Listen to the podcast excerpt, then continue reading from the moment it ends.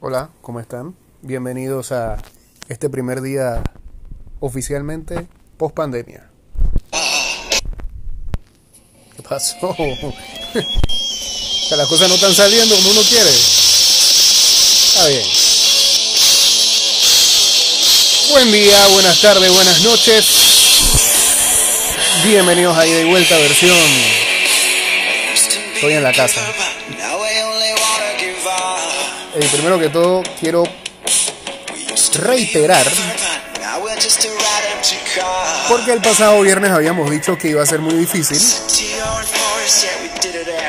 que hiciéramos el programa desde la cabina.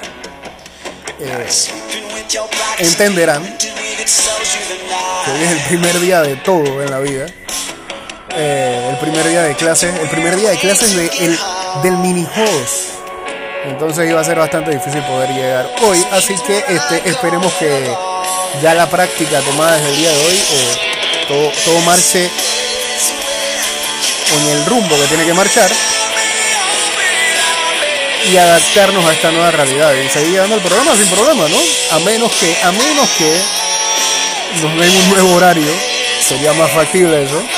Lo hablaremos con la gerencia a ver si sucede o ocurre. Y si no, bueno, nos, adaptamos, pues. No hay problema. Esperando que todos ustedes hayan tenido también un primer inicio de clases, tengan o no tengan hijes, que los hayan dejado y hayan quedado bien allá en su escuela. No, yo, yo creo que incluso a los que ya tenían experiencia yendo a la escuela hoy, volver tras un par de años en que no se podía. Eh, algunos, pues, porque otros sí pudieron ir. Pero la gran mayoría hoy están regresando a clases por primera vez después de que arrancó toda esta desdicha. Eh, estén bien, ¿no? O, lo hayan tomado bien. Que, que hoy sea un mejor día para todos. Y los que no tienen hijos, bueno, también hoy, hoy es el primer día de gran tranque en este país. Eh, y todos nos tenemos que ajustar, ¿no? Todo sea porque no volvamos a salir mal en las pruebas PISA. Eh, pero bueno, es lo que es, ¿no? Ha sido un fin de semana con muchas actividades. Lamentablemente sigue la guerra. Ocurrió una desgracia en Querétaro el día sábado que le ha dado la vuelta al mundo y que nos pone a nosotros en, con, nuestras barbas en remojo, ¿no? A pesar de que las dimensiones son bastante grandes en cuanto a lo que tenemos acá. Y voy a encerrar todos los deportes porque mucha gente está cometiendo el error de tan solo hablar de fútbol. Y eso va más allá del fútbol. La gente algún día lo tiene que entender. No podemos quedarnos simplemente con, con lo primero que se nos da. La gente lo, lo primero que comienza a, a, culpar es el fútbol, el fútbol. El fútbol es lo último aquí. Es un tema de sociedad, de tipos que se escudan en un deporte, en este caso el fútbol, para cometer sus fechorías. Asesinos a sueldo. Y ojalá eso nunca llegue aquí, a pesar de que acá hubo un incidente que todavía no encuentra las respuestas necesarias y que todavía no se sabe y pasa el tiempo y pasa el tiempo y esto lo decíamos hace una semana no puede ser posible que todavía no hayan responsables acerca de lo que le ha pasado al señor Ducasa que sigue en estado de gravedad no, no, no puedo creer que las investigaciones de la liga se había hablado que el Ministerio Público también está envuelto de las dos gentes no haya todavía traído un resultado de qué es lo que pasó. Hubo sanciones con los equipos y todo eso. Pero el tema en específico del señor Ducasa no, no ha traído ningún tipo de solución a la mesa porque vemos todavía que la familia está recaudando dinero por sus medios. O sea, y hemos visto que, que, la barra del Tauro ha, ha, puesto su granito de arena, pero, pero no vemos más allá, no, no sabemos si alguien lo está ayudando. Incluso pudo haber un, un, un acto de negligencia en el camino. Al primer eh, nosocomio donde se le llevó. Y ahí pudo haber un retraso en su evolución. Entonces, de verdad es que todo mal en este caso, pero bueno. Así hemos arrancado con mucho caos el programa del día de hoy y bueno, vamos a dar repaso a todo lo que ocurrió este fin de semana y lo que sigue siendo noticia en este momento. Mientras escuchamos el playlist de fondo.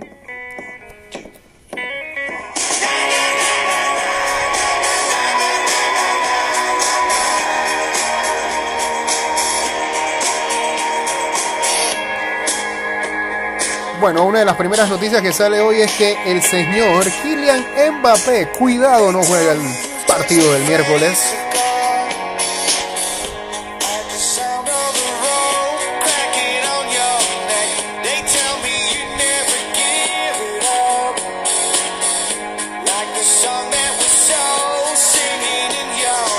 Hoy salió una noticia de que eh,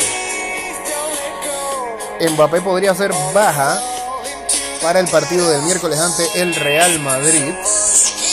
Eh, no se sabe a ciencia cierta qué tan grave es o si lo están utilizando para, eh, para despiste. No se sabe cómo se juega esto, ¿no? El hombre que cambió el partido de ida y sobre el que estarán todas las miradas en el de vuelta, Kylian Mbappé, está en duda. El delantero francés habría recibido un fuerte golpe en el pie en el entrenamiento de este lunes, aunque las pruebas médicas descartan la fractura. A dos días del choque ante el Real Madrid, Kylian Mbappé recibió un duro golpe esta mañana en el entrenamiento. Está siendo sometido a pruebas para saber la gravedad de esta lesión. Informaba Le Parisien con una información que hacía saltar las alarmas en el PSG. ¿Para qué se está echando Mbappé? Cuidado pues, ese golpe en el pie no habría provocado una fractura como se llegó a pensar, aunque Le Parisien dice que sería un golpe lo suficientemente grande como para que el PSG realice exámenes adicionales. Lo normal es que el delantero juegue teniendo en cuenta la importancia del encuentro en el Bernabéu, aunque hay algo de inquietud en el club parisino porque este contratiempo podría afectar seriamente a las opciones del conjunto que dirige Pochettino en Madrid. No hace falta decir que el partido era especial para Mbappé, el delantero quiso jugar en el Real Madrid el pasado verano y tiene muchas papeletas para hacerlo desde este mismo mes de julio y su participación en el Bernabéu llenada de morbo, un choque que de por sí es caliente, así que llegará con dudas. ¿Llegará o no llegará? ¿Alineará o no alineará? Cuidado, cuidado con lo que se teje debajo con Kylian Mbappé. Lo que manifestábamos ya hace unos minutos atrás, horror en el fútbol, la violencia en México da la vuelta al mundo. El brutal enfrentamiento entre hinchadas en un partido de Liga Mexicana reflejó la caótica realidad del país, una de las sedes del Mundial 2026 que dentro de toda la cancelación que piden algunos, yo creo que esa es la más eh, cercana que pueden vivir, el hecho de que lo saquen de la organización eh, para el Mundial 2026 por ser un país con mucha inseguridad, o sea, eh, y, lo veíamos al día siguiente, ¿no? No podríamos creer que las autoridades dijeran de que no había fallecidos después de haber visto las imágenes eh, tan, dantescas y tan horribles de cómo prácticamente desnudaban a, gente que no podía ni protegerse ya, que no, que no tenía ningún tipo de respuesta a, los castigos a los que estaban siendo sometidos, a las patadas, a los golpes. Y que te digan que, no hay ningún fallecido. Y que tan solo dos de gravedad, tan solo dos de gravedad. ahí te das cuenta cómo la corrupción tiene invadida México en todos los estratos. Es tristísimo. Incluso habían después entrevistas a, testigos y aficionados que habían estado, testigos malheridos, y que hablaban, indicaban de que ya tenían compañeros que habían perdido la vida y que se le habían informado a sus familiares. Entonces, por un lado te dicen una cosa y, los entes oficiales te dicen otra. La verdad, y se explicaba algunas de las teorías que rondaban eran que las autoridades jamás te iban a decir que iban a fallecer ahí porque quieren evitarse eh, el pagar eh, por esas por esas vidas, el, tener que indemnizar. O sea, es una cosa terrible, la verdad, pensar tan solo que, que, de verdad hayan buscado esa solución, esa escapatoria para reportar lo que no es. Eh, y, esas porras siguen siendo herencias de barras bravas. Los ultras mexicanos comenzaron a organizarse a finales de los 90 copiando un modelo de los radicales argentinos.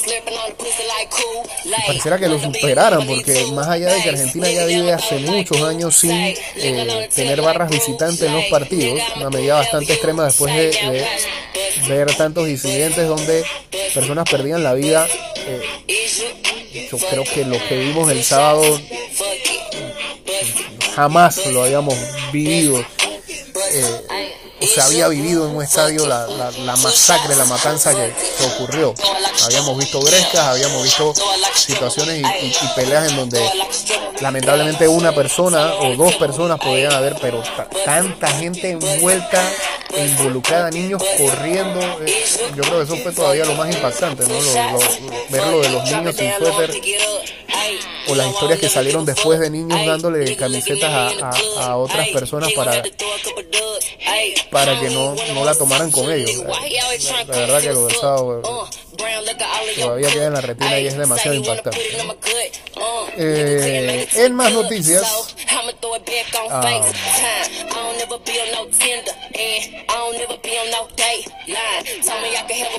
en la Liga Española, Joao Félix reina en mitad de la locura. El Atlético derrotó al contragolpe al Betis en un encuentro de ida y vuelta, mientras el Barcelona mostró su riqueza ofensiva en el Che. Los azulgranas remontaron un partido muy exigente gracias a su variedad de delanteros ante un rival indignado con el VAR. Eh, pero el Barça lleva 15 partidos encajando un gol en el primer remate entre palos. Ha remontado gracias a los tantos de los suplentes que han marcado las cinco últimas dianas del equipo. Eh, pero siguen ganando, siguen ganando y eso es lo que tiene a sus fanáticos bastante alegres. Mientras el Madrid sacó pecho antes de la visita del PSG en Champions, los de Ancelotti no se distraen y derribaron con contundencia a la Real para ampliar a 8 puntos su ventaja en cabeza de la liga aprovechando el empate del Sevilla.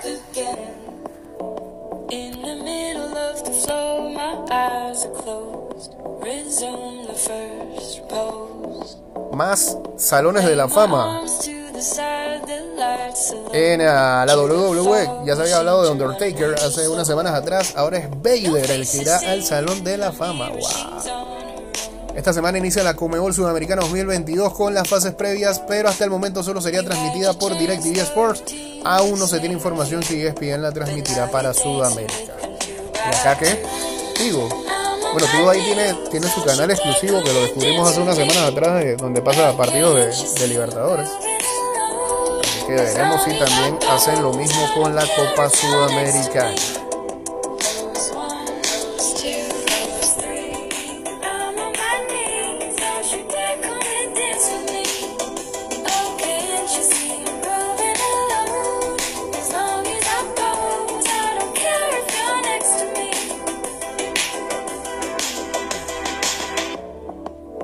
Más noticias, eh, terminó el combine este fin de semana en la NFL con este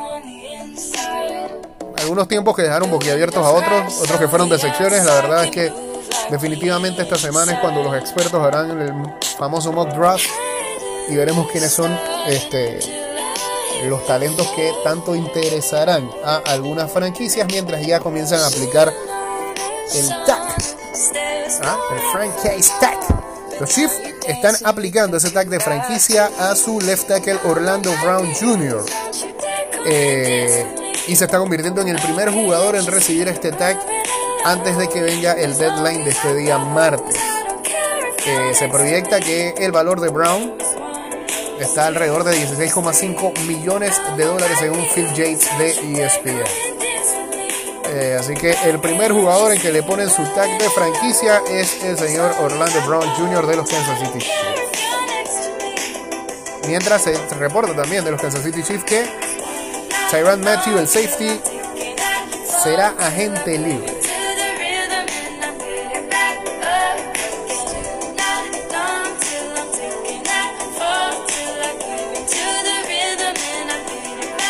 La NBA. Eh, todavía no se sabe cuándo va a jugar Ben Simmons con los Brooklyn Nets. Seguirá viajando con ellos, pero no va a estar disponible para el partido de jueves contra los 76ers. Ahí estaba el morbo encendido. Eh, ya por lo menos se sabe que no va a jugar el australiano contra su ex equipo.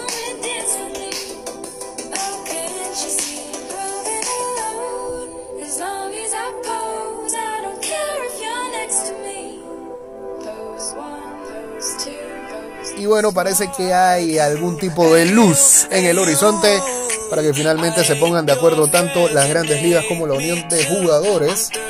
Eh, ya hay algunas cláusulas que han aceptado la unión de jugadores, estarían cerca de, aceptar de las tantas propuestas que ha hecho las grandes ligas. Eh, y todo indica que una de las cosas que se va a probar es que la postemporada irá de 12, será, será constituida por 12 equipos en vez de 10 como lo que veníamos viendo, ¿no? Eh, también hay un formato de 14 equipos en la mesa. Eh,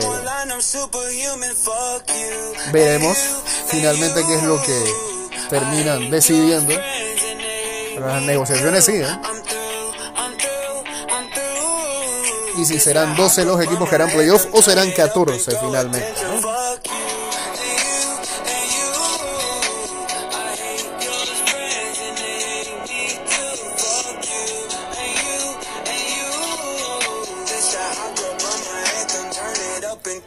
Attention. This that hot girl bummer, two step. They can't box me in. I'm too left. This that drip is more like oceans. They can't fit me in a Trojan out of pocket, but I'm always in my bag. Yeah, that's the slogan. This that who's all there. I'm pulling up with an emo chick that's broken. This that college dropout music. Every day late, that she be too.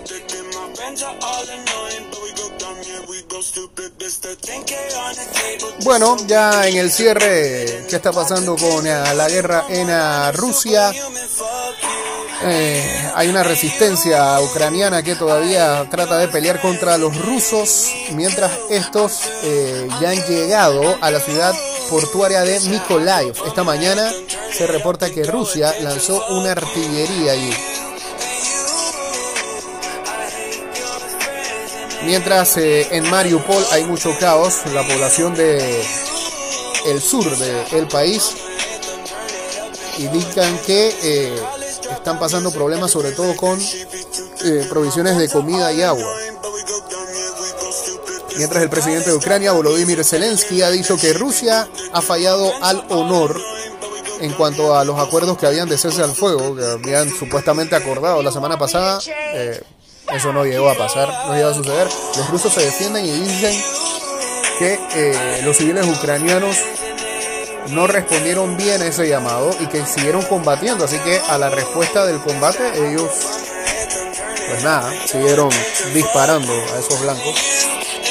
Eh, va a ser un tema, eso va a ser un problema.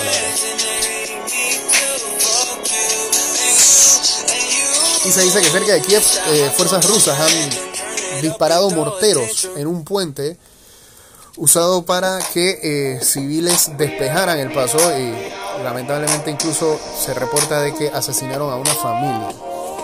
La policía rusa ha arrestado a más de 3.000 protestantes antiguerras en docenas de ciudades.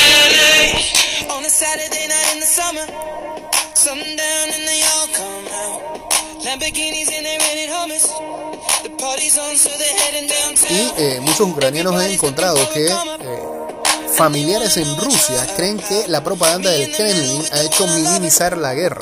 O cómo se vive dentro de Rusia toda esta situación, ¿no? No es lo que estamos viendo nosotros por allá. Y no es lo que viven los ucranianos día a día.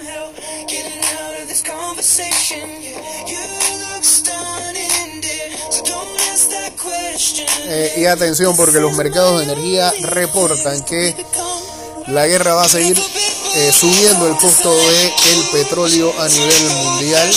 Ya lo está viviendo los Estados Unidos. Eh, nosotros lo estamos viviendo hace rato. Así que pareciera que esto no tiene para. Un tema. Se reporta también que hoy habrá una tercera ronda de diálogo. Ojalá lleguen algo, de verdad. Parece que solamente se están tomando la foto solamente lo hacen para figuretear y no pasa nada.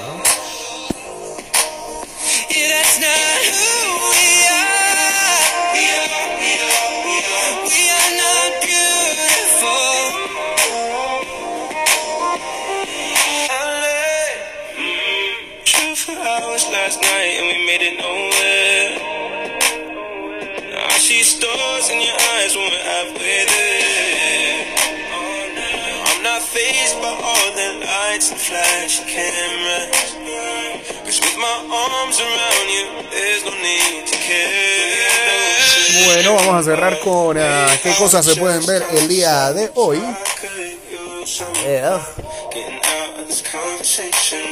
Eh, en la NBA, hoy a las 7 de la noche hay un Philadelphia 76ers con los Chicago Bulls. A ver si levantan los Bulls que llevan cuatro derrotas consecutivas. Hay un muy buen Denver Nuggets contra Golden State a las 9 de la noche, pero ya es hora los niños deben dormir porque hay escuela mañana. Ni se imaginaba que esto iba a llegar. A las 3 de la tarde hoy hay Premier League, Tottenham contra el Everton. Y a las 2 ah, y 30 y FA Cup, Nottingham Forest contra el Huddersfield Town.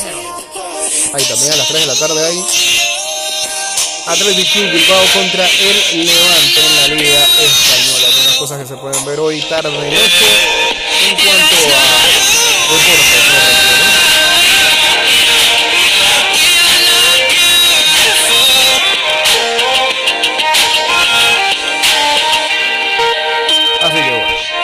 Señores, estamos llegando al final de este programa especial que lo hemos hecho en el primer día de clases y esperamos mañana sí estar en cabina. Así que que tengan excelente lunes y uh, síganos en arroba y de vuelta 154 en Twitter, Instagram y en nuestro fanpage de Facebook.